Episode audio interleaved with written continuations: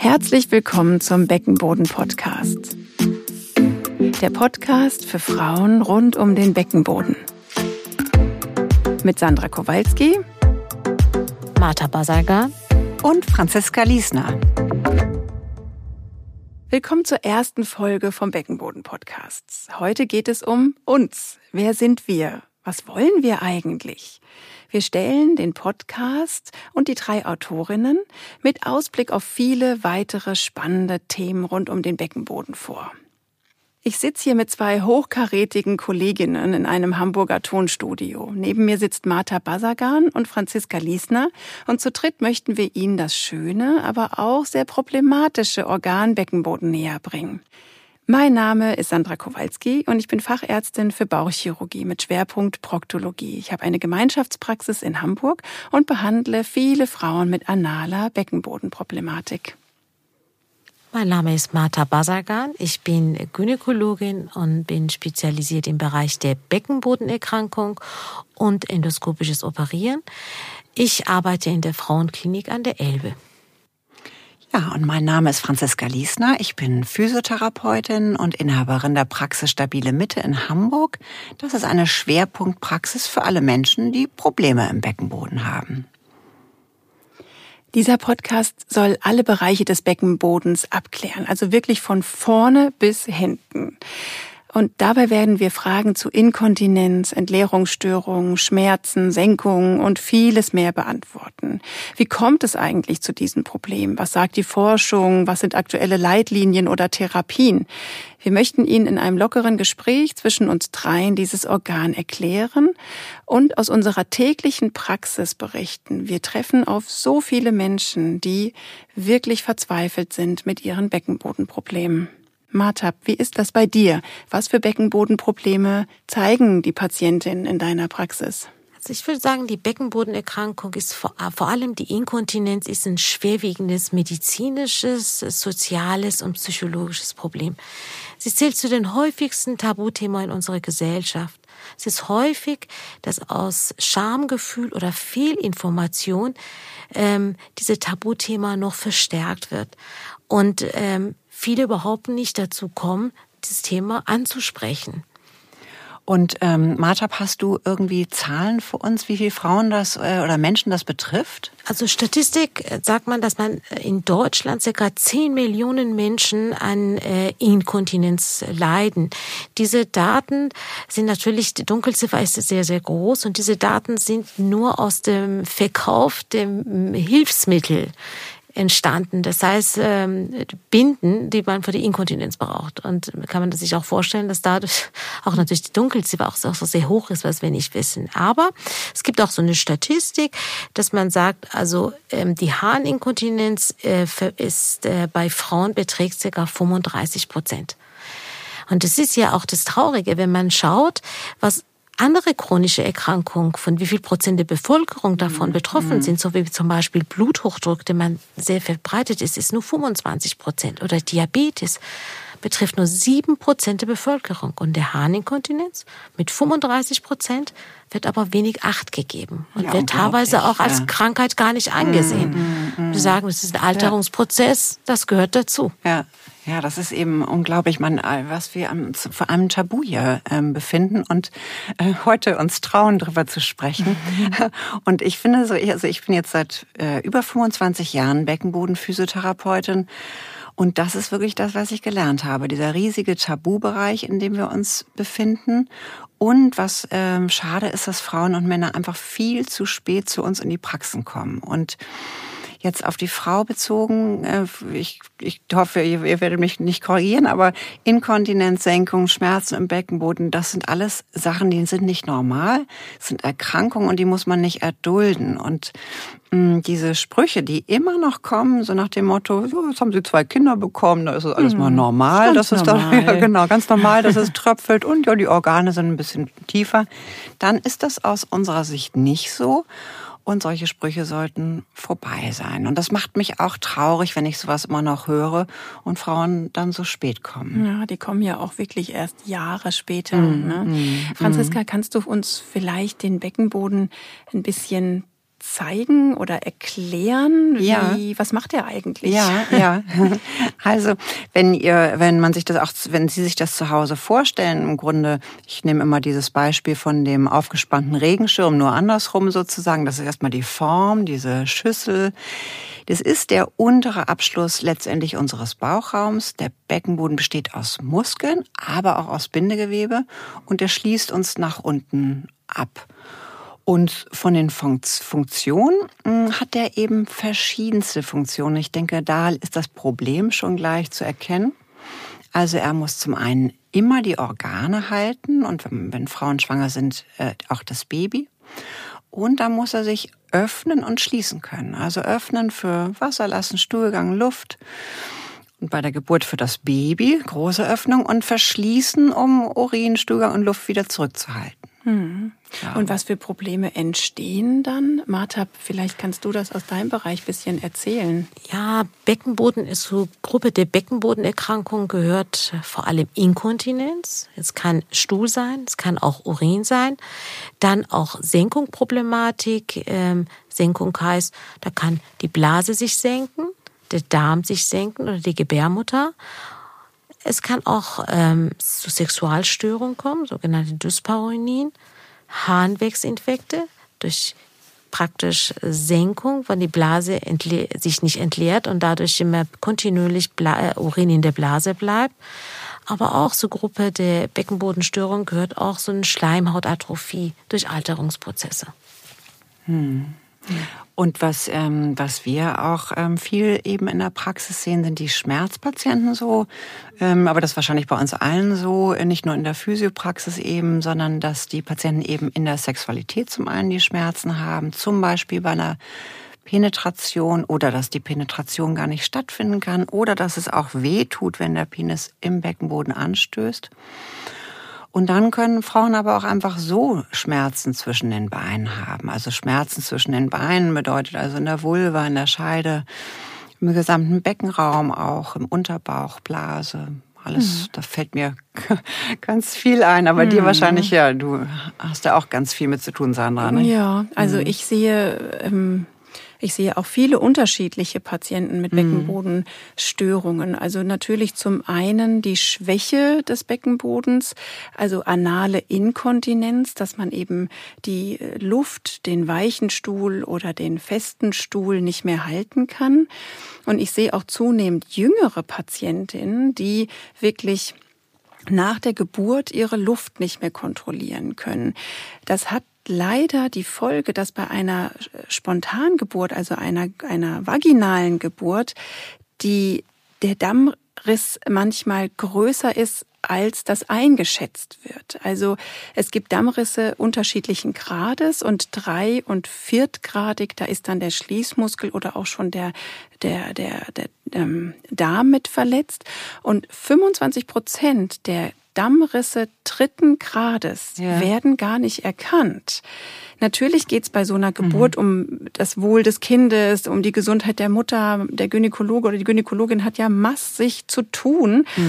Aber bei der digital-rektalen Untersuchung, also bei der Tastung über den After, wird leider doch manchmal der Dammriss des Schließmuskels nicht mit, mit, mit erkannt. Die glaub, Statistik sagt auch, also wenn, wenn die Patientin einen Dammriss dritten oder vierten Grades hatte, hat sie ein Risiko für eins bis drei Prozent im späteren Alter an Stuhlinkontinenz zu Genau, leiden. Das ist ja genau. sehr hoch. Aber wieso wird das nicht, äh, also äh, ganz, also der Damm ist der Bereich ja zwischen Scheide und After. Und wieso ähm, wird das nicht erkannt bei der Geburt? Das ist ähm, Ja, man muss ja auch sagen, ähm, eine Geburt, es kommt darauf an, bei solche Verletzung war die Geburt auch nicht mehr so ganz normal. Dann war das entweder ein großes Kind oder ähm, war eine Notfallsituation, dass man mit bestimmten Hilfsmitteln, zum Beispiel mit einer Saugglocke oder mit einer Zange, das Kind ähm, entbinden musste, weil die Herztöne schlecht waren. Das ist immer so eine Notfallsituation. Und dann blutet die Frauen häufig bei der Geburt. Ähm, und durch eine hektische Situation will man schnell diese Blutung stoppen und ähm, praktisch achtet nicht sehr auf ähm, praktisch die Schließmuskel. Mhm.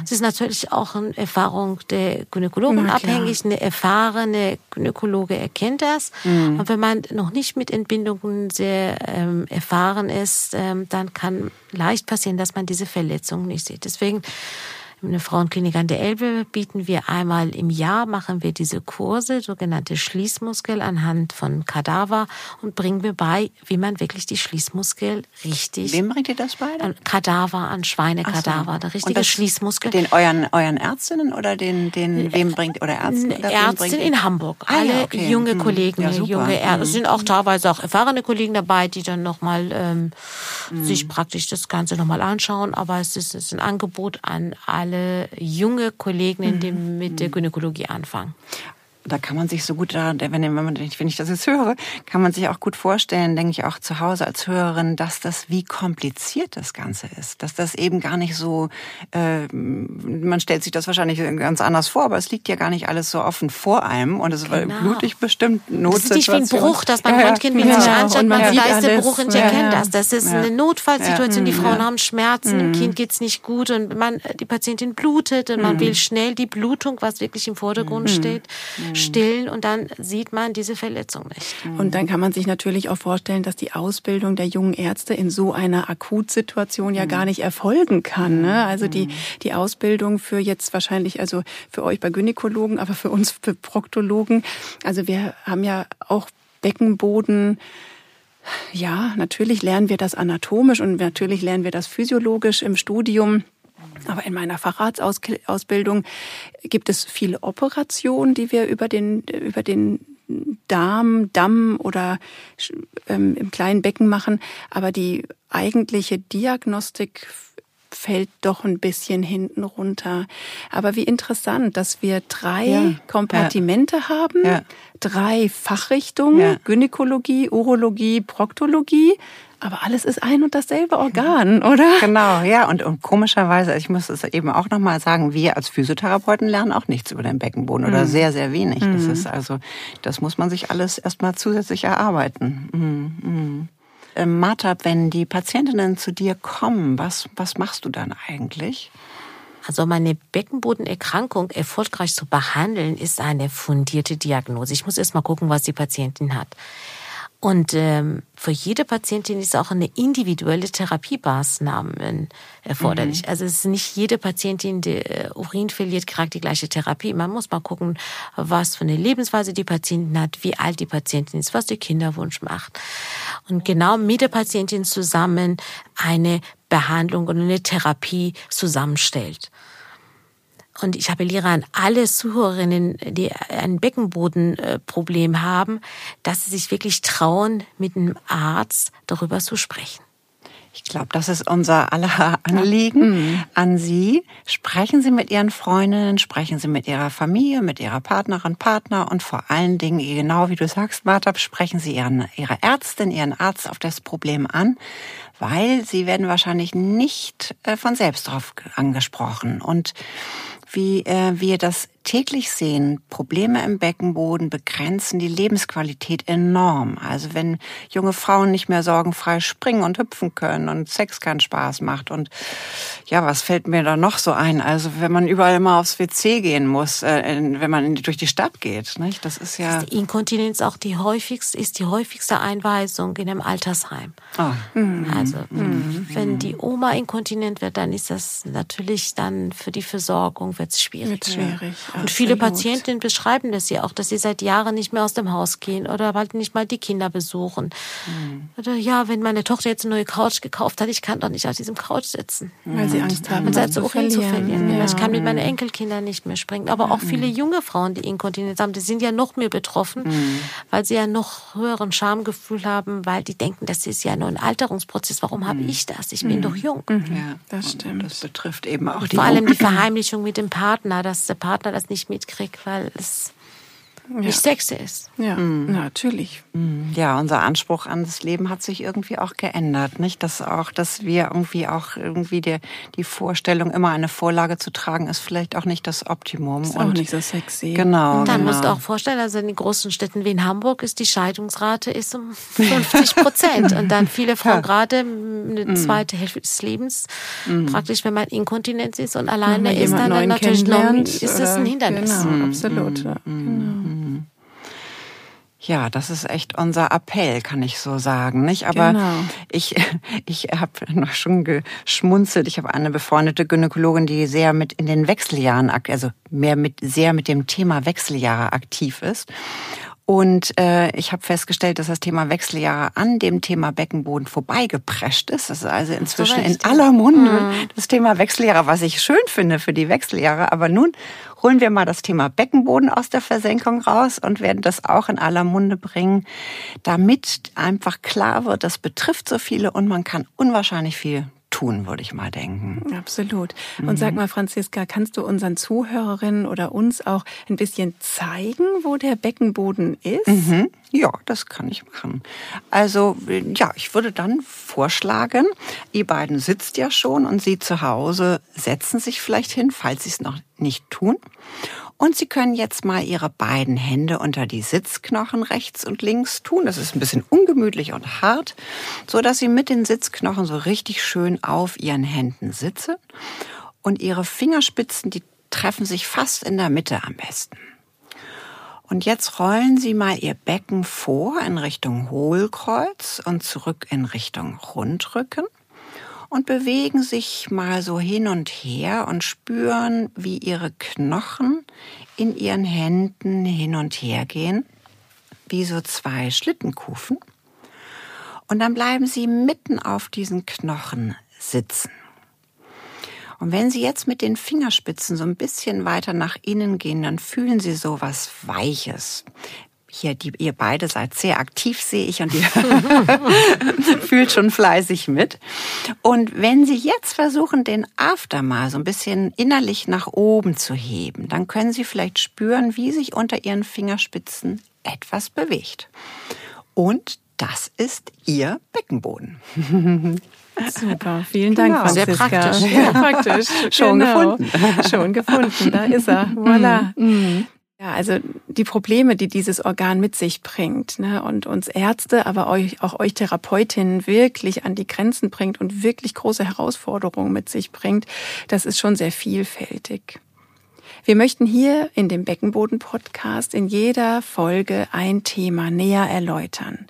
Unten in den Show Notes finden Sie Adressen, Internetlinks, Studien und Übungstipps von Franziska. Sie können Ihre Fragen gerne an die E-Mail-Adresse, die unten angegeben ist, schicken. Wir können nicht versprechen, dass wir auf jede Frage eingehen, aber häufig gestellte Fragen werden natürlich im Beckenboden-Podcast beantwortet. Das war die erste Folge vom Beckenboden-Podcast von und mit Franziska Liesner, Martha Basagan und Sandra Kowalski. Die nächste Folge mit dem Thema schwacher Beckenboden oder Beckenbodenhypotonie erscheint am 21.07. Tschüss, tschüss, tschüss. Wir freuen uns auf Sie. Ja.